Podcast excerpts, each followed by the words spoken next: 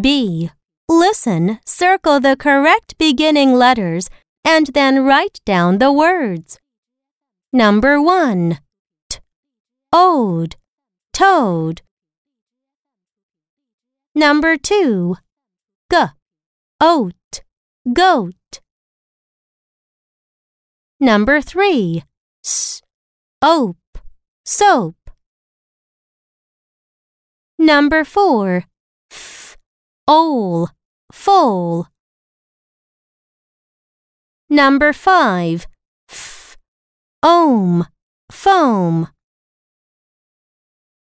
Number 6. S. Oak. Soak.